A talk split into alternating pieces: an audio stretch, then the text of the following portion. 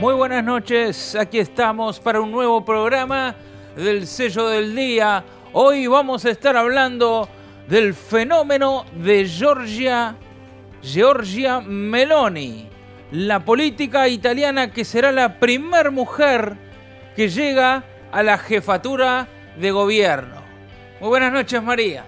Muy buenas noches Nacho y muy buenas noches a todos los que nos están sintonizando en este preciso momento. Eh, bienvenido a SOFM 91.5, el sello del día, el programa del día jueves. Sí, Nacho, vamos a hablar de esto que es histórico, ¿verdad? Porque es la primera mujer justamente en llegar eh, a ser primer ministra eh, de Italia. Muy bien, la gente que nos escucha se puede comunicar por dónde, María. Como siempre, nos pueden mandar su mensaje al 094-929-717. Eh, este es el WhatsApp donde recibimos los mensajitos. Eh, también nos pueden seguir en Facebook como el sello del día y en Instagram como sello del día, Nacho. Ahí va, en, en Instagram estamos siempre subiendo videos publicidades y muchas veces avisando los programas que se vienen. Así es. Bueno, y como siempre, recordarles que si no bajaste la aplicación de Zoe FM, lo podés hacer a través de Play Store. Es esto, una aplicación que funciona para Android. Eh, ahí la buscas, 91.5 FM, y te la bajás. Y ya la tenés ahí guardadita en el celular. Podés sintonizar la radio eh, las, los 24, las 24 horas del día, escuchar no solamente el sello del día, sino toda la buena programación que hay en SOE FM. Contarte también que eh, tengo un chiste hoy, Nacho. Lo estoy buscando acá. Qué buscando. Y siempre arrancamos justamente con el humor. Siempre arrancamos con no el humor. No puede faltar. No puede faltar. Y hoy tengo uno que dice así, cuando llegamos a cierta edad somos como el cóndor, con dolor aquí, con dolor allá, con dolor por todos lados.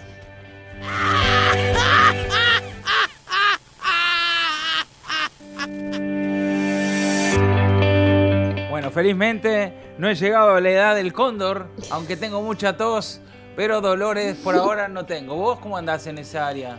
No, no, por ahora no me atacó, no me atacó la del cóndor todavía. Muy bien, bueno, nos vamos a escuchar la primer música volver a ver de Puerto Seguro y enseguida volvemos.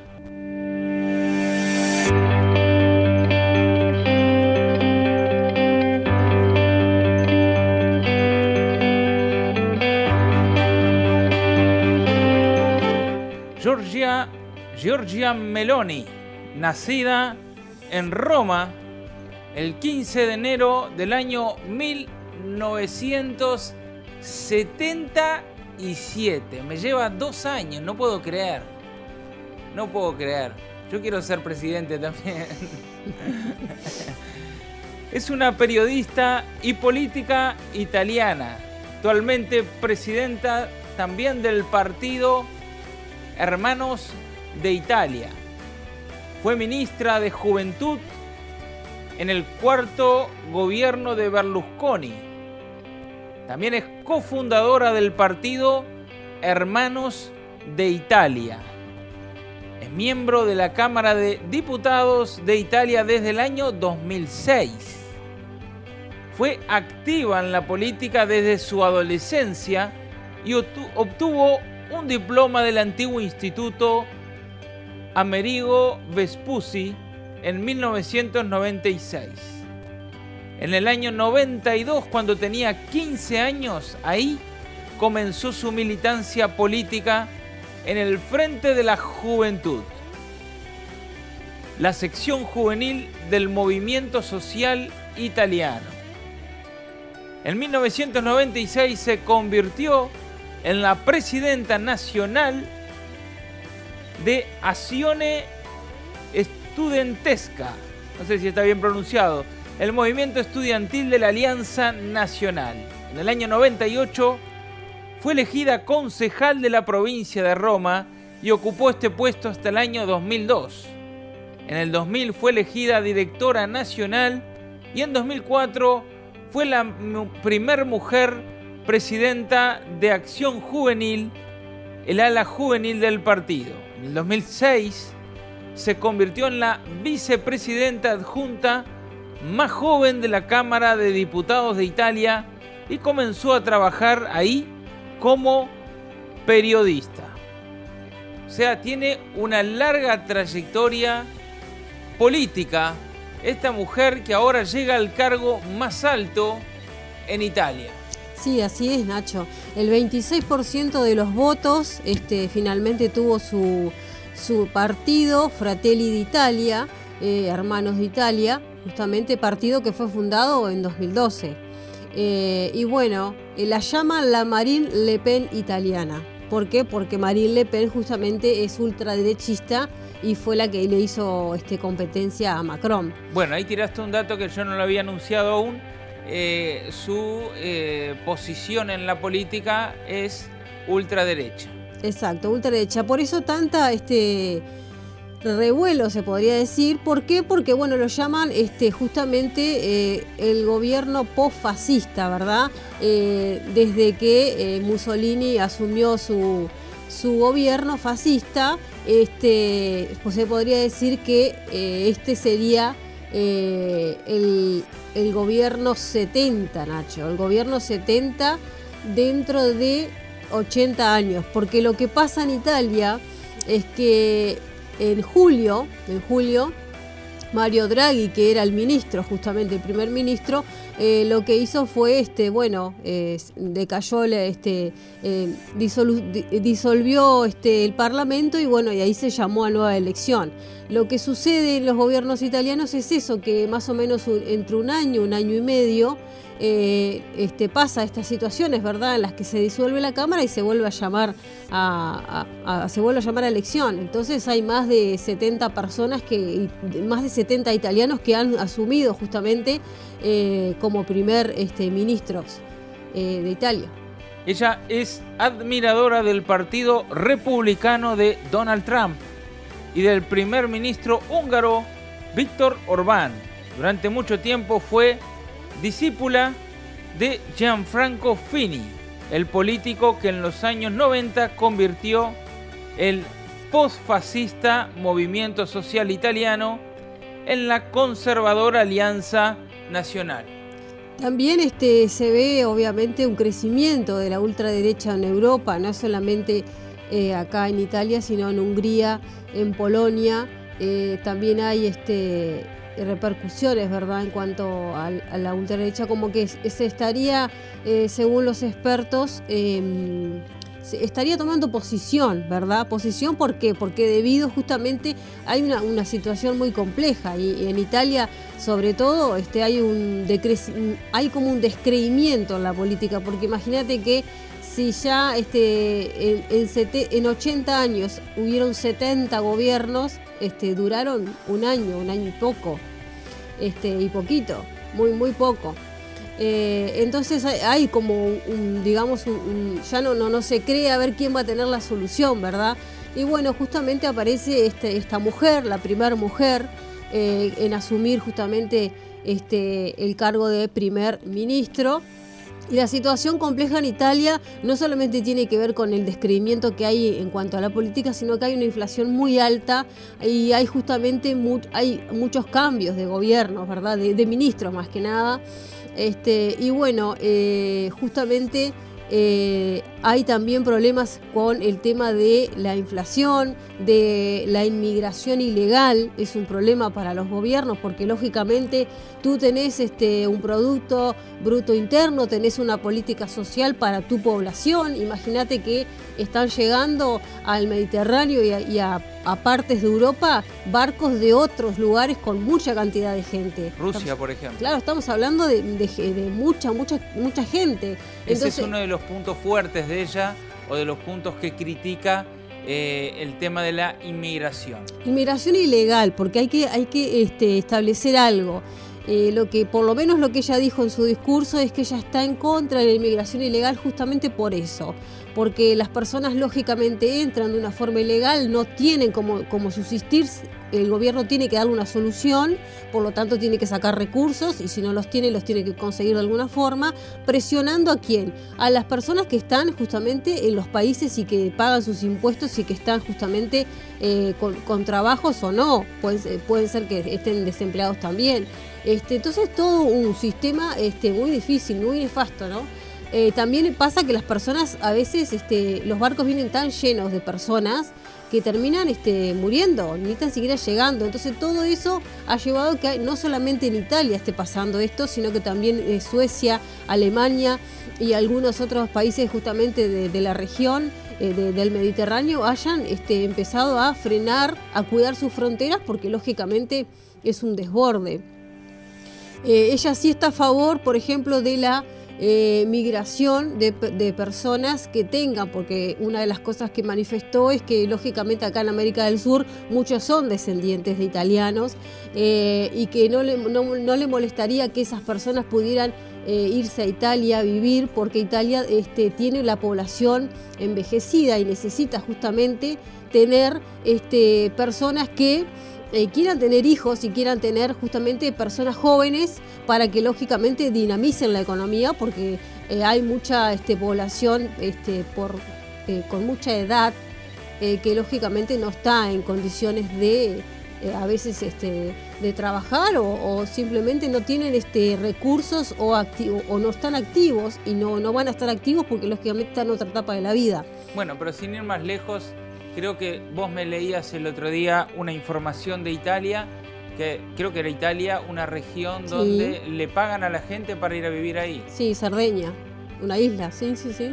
Es así, eh, hay un dinero destinado a personas que quieran ir, siempre y cuando quieran tener justamente familia, quieran extender lazos, quieran, quieran radicarse ahí, quieran tener este, su vida económica y bueno...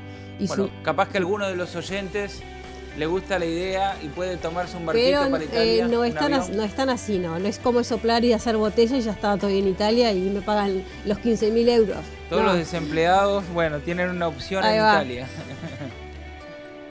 este, por su parte, como te decíamos, eh, ella se puso al frente en el año 2022 de la coalición de centro derecha para las elecciones, tras la caída del gobierno. También convenció a Silvio Berlusconi para que retirara su apoyo a Mario Draghi, prometiéndole el puesto de presidente del Senado.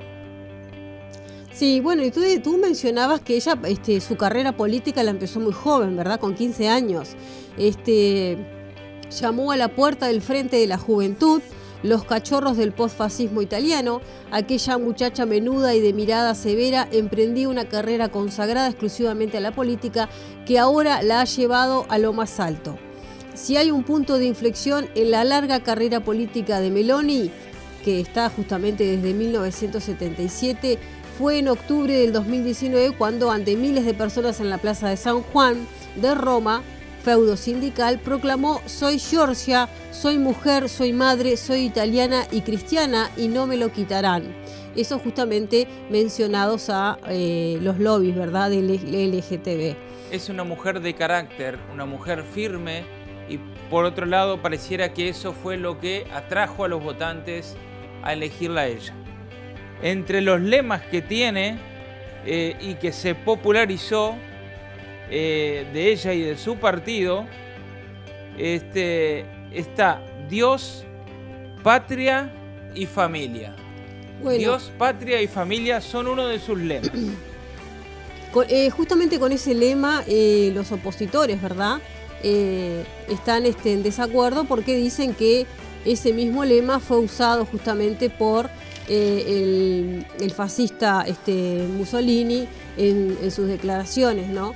Entonces, bueno, como que esa, ese lema no sería de ella, sino que sería justamente de, bueno, réplica de, eh, una, de una persona que lógicamente no, no tuvo, si bien fue uno de los que duró más en el gobierno de Italia, eh, no tuvo, este, lógicamente, un buen desempeño, ¿verdad? Más allá de todas las situaciones que se dieron después, en conjunto. Claro, este, pero escuchando un poco el discurso de ella, más allá del lema, está muy alineado a estos principios. Claro, porque ¿quién no quiere vivir en familia? ¿Quién no quiere este, desarrollar una vida protegida hacia la familia, que haya protección hacia la familia? ¿Quién no quiere tener su... Este, sentirse em, que su país lo apoya, sentirse que pertenece, que tiene sus raíces cimentadas y que puede seguir con sus hijos y sus nietos cimentándose a la larga en su propio país y no tener que pensar en irse a otro lugar o buscar otra frontera. Sobre quién no quiere, no sé decirte, capaz que la palabra familia todos levantan la mano y dicen que están de acuerdo, pero después las ideologías contribuyen a la construcción de familias sólidas o no, o construyen a la más fácil destrucción y desorden de la familia. Y yo creo que ella en ese sentido tiene un principio fuerte que es el que lo quiere llevar adelante en su gobierno. Así es, aparte, este, una de las cosas que leía es que ella creció eh, con su madre y su hermana, ¿verdad? que con un padre que lógicamente las, em, las abandonó y bueno, tuvieron que, este, hacerse de, este, de una infancia entre mujeres, ¿verdad? Eh, y bueno, también por ese lado, eh, que defienda a la familia, que defienda justamente valores en los cuales este, nosotros este, todos, todos hemos nacido con valores justamente de familia, luego se fue distorsionando a lo largo de la historia porque han, justamente se han levantado ciertos, este, ciertas ideologías que han querido torcer el asunto, han querido malinterpretar o decir cosas que en realidad no son ni este, biológicamente eh, posibles. Pero bueno, eh, eso es una buena señal hermanos de Italia y Giorgia Meloni tienen una disyuntiva. Por una parte, quieren presentar una imagen respetable ante el mundo, querían presentar ante las elecciones de moderación y además modernidad.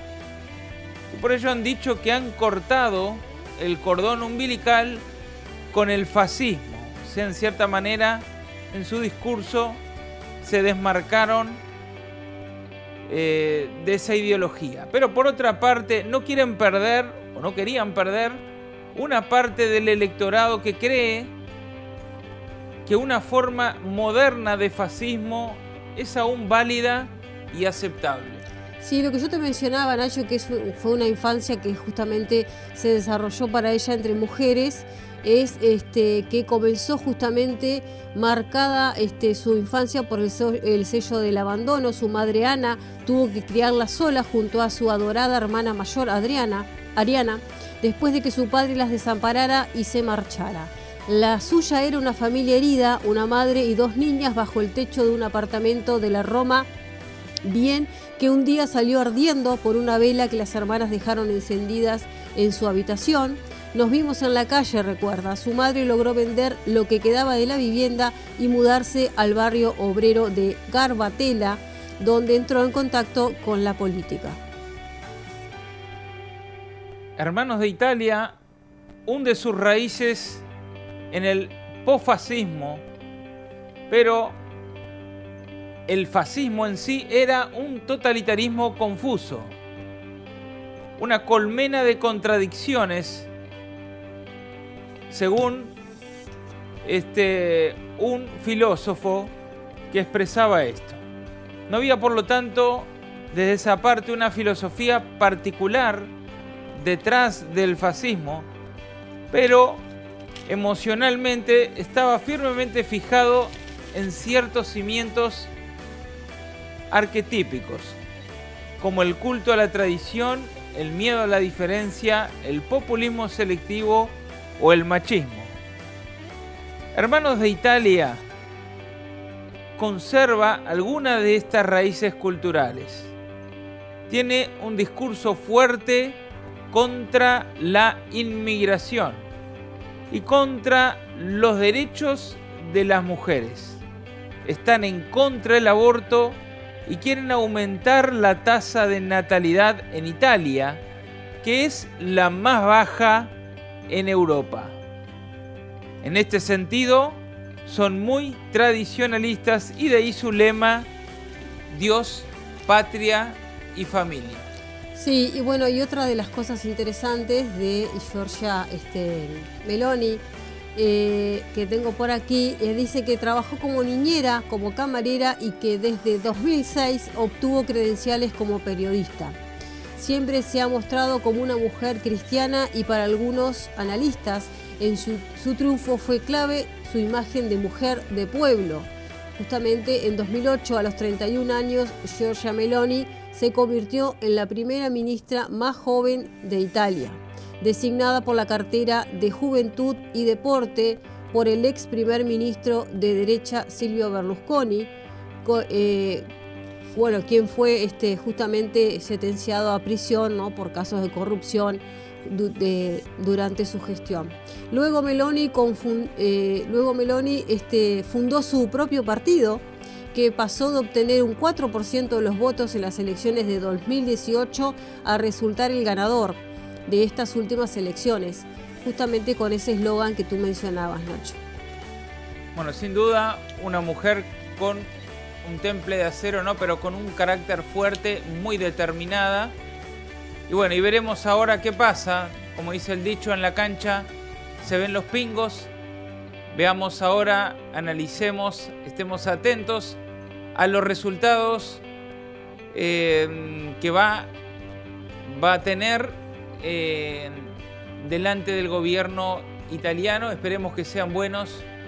Este, por lo pronto, algunas de sus ideas, no voy a decir todas, son compartidas, en especial las que tienen que ver con los principios de familia eh, y humanidad. Así es. Bueno, eso no quiere decir que estemos de acuerdo con todo, pero bueno, se verá a lo largo de su gobierno cómo le va y esperemos que le vaya muy bien. Tenemos más para hablar.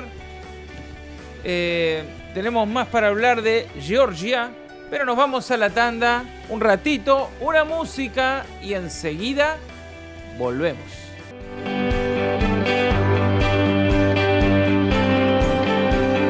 Como tantos otros líderes ultraderechistas, desde Orbán al, republicanismo de Donald Trump en Estados Unidos, la ideología de Meloni arremete contra la izquierda globalista, contra los supuestos lobbies LGTBI. Habla de cómo la inmigración masiva acabará sustituyendo a los italianos de toda la vida, en línea con la teoría del gran reemplazo del polemista francés Renaud Camus. Sí, y bueno, dentro de este, los análisis que hacen los especialistas, ¿verdad?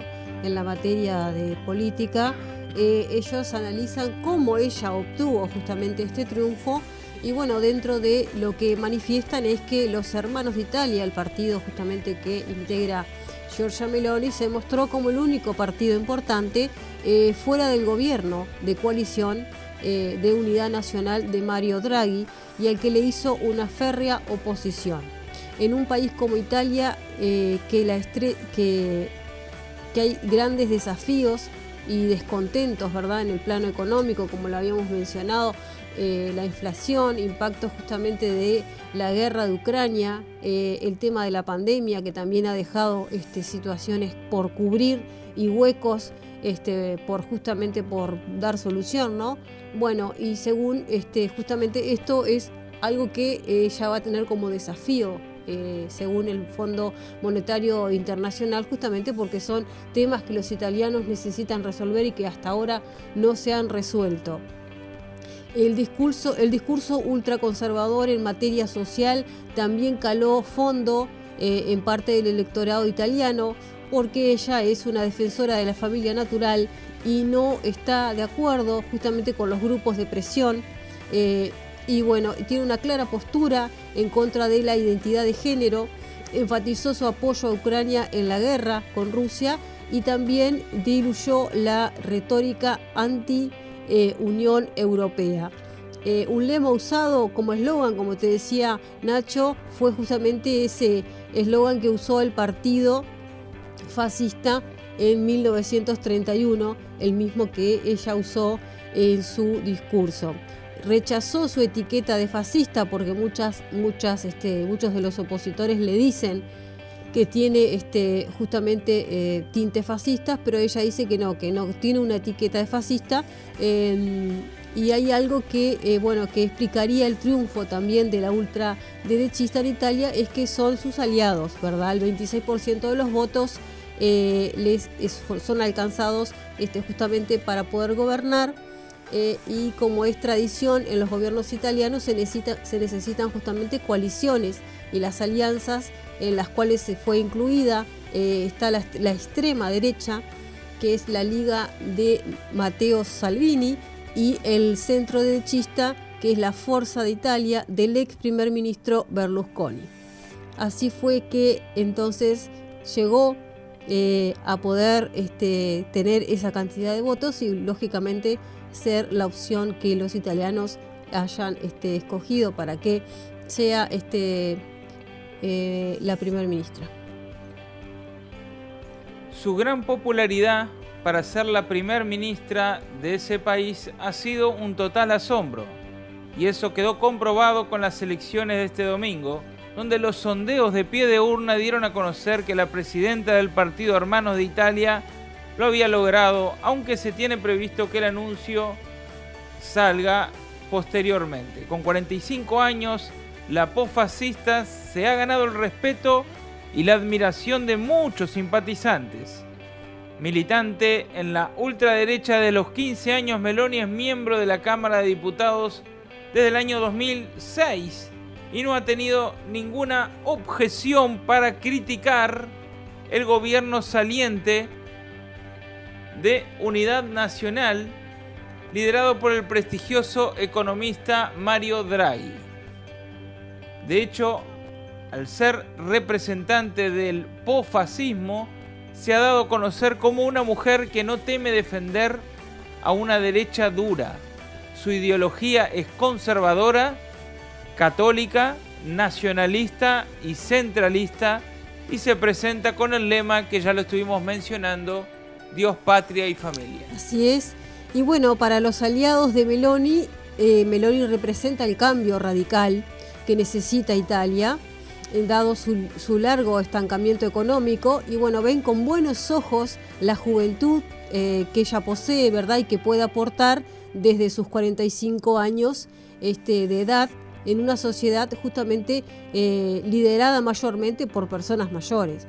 la cifra elevada de abstención que es decir, la, cifra en la cual los italianos no votaron, fue un 43%, y hay analistas que creen que eso contribuyó justamente al partido de Meloni, la favoreció, porque hubieron muchos que no este, sufragaron. Eh, ¿Qué propone ella? Bueno, propone defensa y promoción de las raíces históricas, culturales, clásicas y judeocristianas de Europa. Eh, tiene un firme, quiere un firme control en la inmigración ilegal. Eh, y bueno, y muchos de sus oponentes dicen que tiene tintes fascistas o racistas y, asegura luchar contra justamente la inmigración que no sea este, eh, legal, ¿no? Que esas oleadas de personas que llegan no solamente a Italia, sino a todo el Mediterráneo, que han sido este, bueno, lo hemos visto, ¿no? Lo hemos visto y es muy triste, pero lógicamente es responsabilidad de los malos este, comportamientos y gobiernos aledaños. No tiene por qué un gobierno que está haciendo las cosas relativamente bien para su población tener que asumir una, irresponsabilidad de otro gobierno que debió haber hecho las cosas bien o que debió darle soluciones a su país y no lo hizo y por causa hay masivas inmigraciones o ya sea por causa del tema islámico, etcétera, etcétera, ¿verdad? Hay razones que, lógicamente, son los gobernantes los que tienen que, y el pueblo el que tiene que exigir. Eh, claro, eh, eh, llamó mucho la atención porque ella, en esta victoria, porque ella en el año 2013 participó de las legislativas de su país y su resultado porcentual de votos en ese año, en 2013, fue casi nulo pero años después el rostro de la política de Hermanos de Italia no deja de ser mencionado. O sea, en el 2013 casi no tuvo votos y ahora salió ganadora. Bueno, justamente por las alianzas, ¿no? Las alianzas justamente con la derecha, con este, el, uno de los, de los ministros que, este, que era así, Salvini, justamente también estaba dentro ahí y estaba también dentro del partido de, bueno, de, Berlusconi que no le, no le fue bien, pero que sí tenía posición, posición este, dentro de, de, la, de, los, de los votantes este, italianos.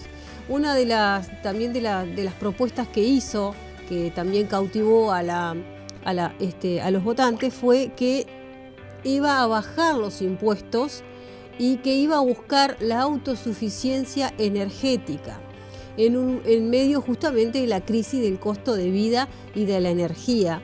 Eh, mencionar este tipo de, soluciones es un alivio para aquellos que van justamente a decidir, ¿no? Más apoyo para los discapacitados, para el cuidado de niños, para los jubilados y para las mujeres italianas. Es un intento de que las madres tengan justamente una motivación a largo plazo para aumentar la población italiana y con ello reducir justamente la necesidad de migrantes. Eh, ella se opuso al plan del gobierno de Mario Draghi, que estaban anteriormente, siendo enfática en tachar las problemáticas principales en Italia, como la inflación, la guerra en Ucrania y la posición del país, y las restricciones que hubieron por la pandemia. Bueno, y también una de las cosas que este, justamente hay que mencionar es que Italia es la tercera economía más grande de Europa y que uno de los miembros, y también es uno de los miembros fundadores, este, y bueno, que en la campaña electoral Meloni dijo que Italia estaba siendo oprimida por los miembros más grandes y ricos de la Unión Europea. Eh, socios de la coalición de Meloni, Berlusconi y el populista de extrema derecha Salvini tienen justamente vínculos estrechos con Moscú y por esto es que el triunfo de la ultraderecha de Meloni preocupa a Europa.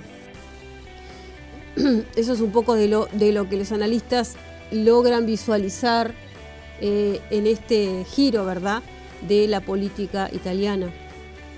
Ella fue en su juventud este, una fuerte admiradora de Benito Mussolini, político, militar, dictador y presidente del Consejo de Ministros Reales en Italia desde el año 1922 hasta 1943. Sumado a esto, la política, nacida en Roma, tiene muy claras sus prioridades. Una de ellas es cerrar la frontera para proteger a Italia de la islamización.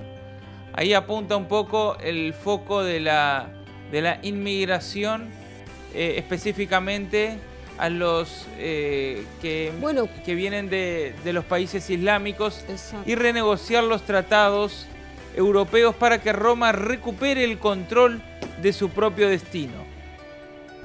Otra de sus consideraciones fuertes y en sus discursos fuertes y firmes es luchar contra los grupos de presión gay y contra el invierno demográfico. Bien, y cuando mencionamos justamente el tema de la ultraderecha, ¿verdad? Este, uno piensa que qué es esto, porque si es tan preocupante, como dicen algunos analistas, ¿verdad? Pero dentro de, esta posición podemos mencionar que hay ideales este, raciales, nacionalismo ferviente, hay una supremacía, eh, hay una anti-inmigración y puede llegar a ser un régimen autoritarismo. Y bueno, y eso es un poco este, justamente el miedo, ¿no?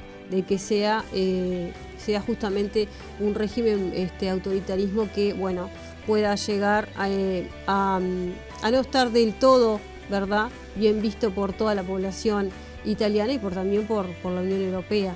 Polonia y Hungría, por ejemplo, comparten esta misma visión. Francia dice que se mantendrá vigilante y en eh, España hay algunas similitudes en cuanto al régimen este, ultraderechista.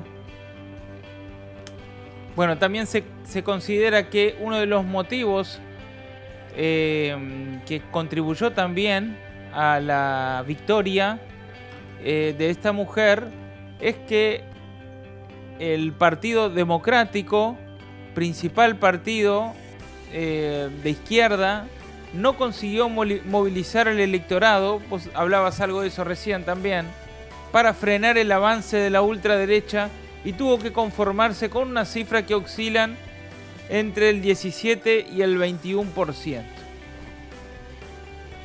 Además, los antisistemas del movimiento 5 estrellas obtuvieron también 13,5 y 17,5% de los votos por debajo de su histórico puntaje que rondaba el 30%, por ejemplo, en el año 2018. Según los sondeos de pie de urna, se trata este de un resultado histórico. La coalición de derecha obtendría el mayor porcentaje en votos jamás registrado por partidos de derecha en la historia de Europa Occidental desde el año 1945 hasta hoy. Sí, bueno, veremos qué, nos, nos, depara, ¿verdad? Eh, todavía hay mucho, mucho que visualizar, todavía no, no empezó a, este, hacer su, su, desarrollo de gobierno. Eh, ha, de, cierta forma desaparecido de los medios, está como este, relegada, o sea, eh, obviamente trabajando.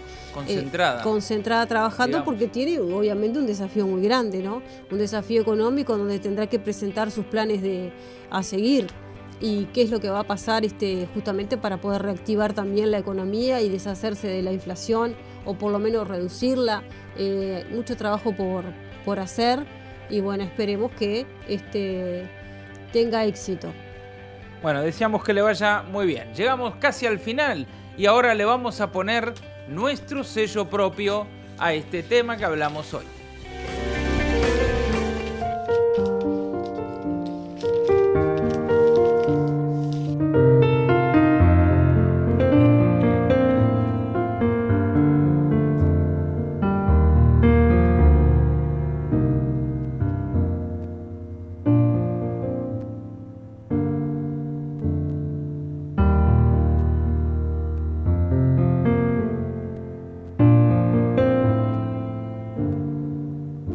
Otra voz que se levanta en pos de la familia y la vida. Otra voz que grita fuerte.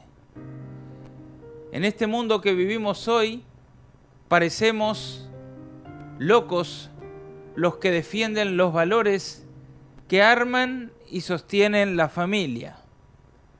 Tal vez con la palabra familia todos están de acuerdo, pero para que hayan familias sólidas, es importante la estructura que forma la misma, los conceptos que definen la familia y eso lamentablemente se está perdiendo.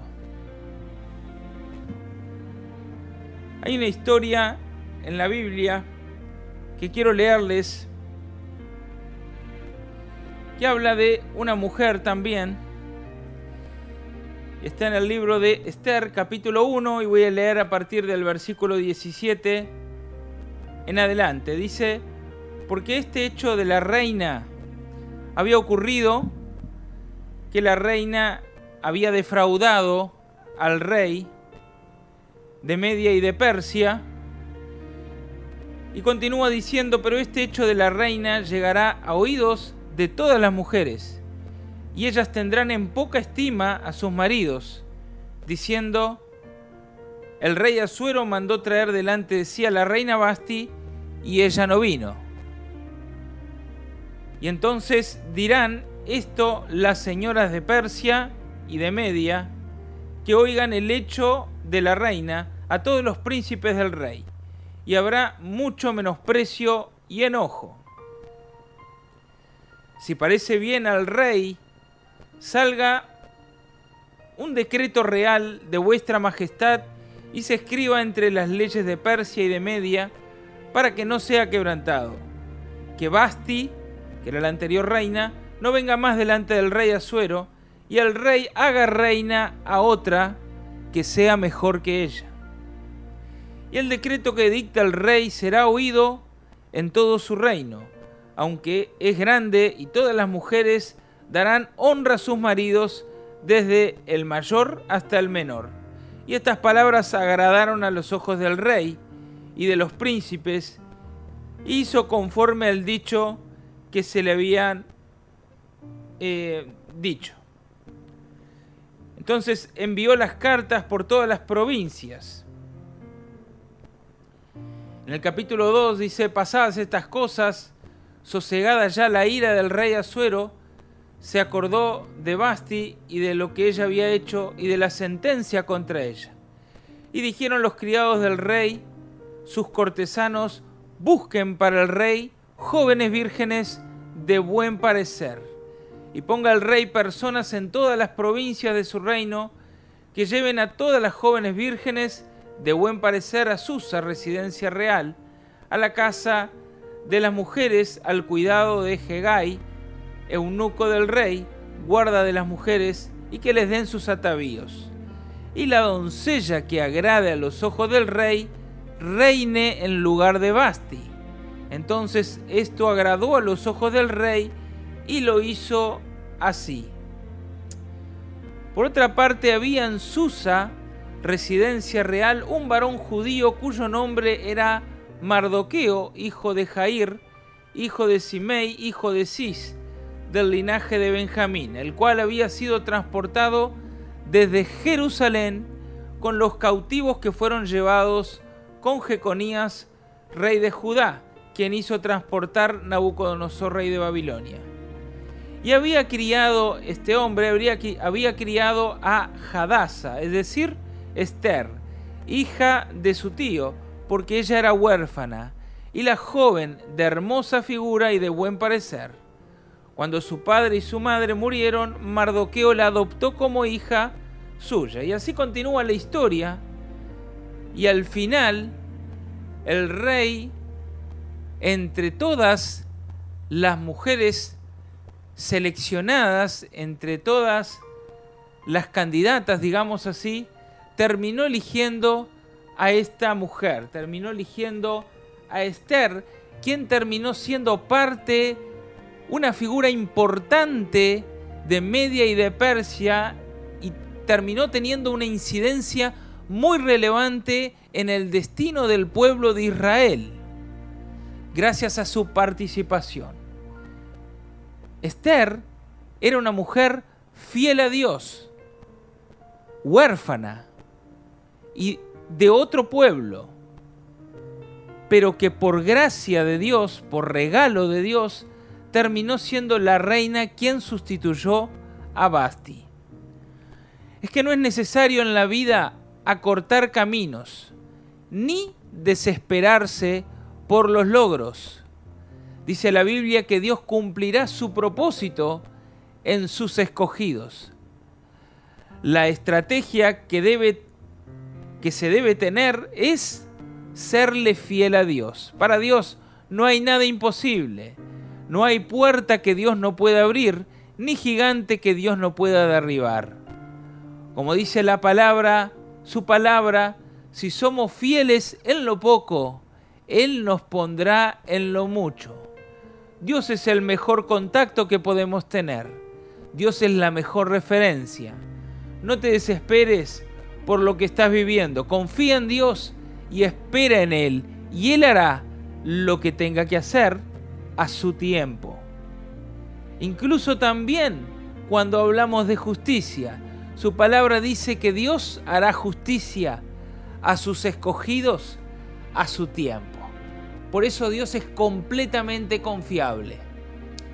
Séle fiel a Dios y Dios te va a bendecir.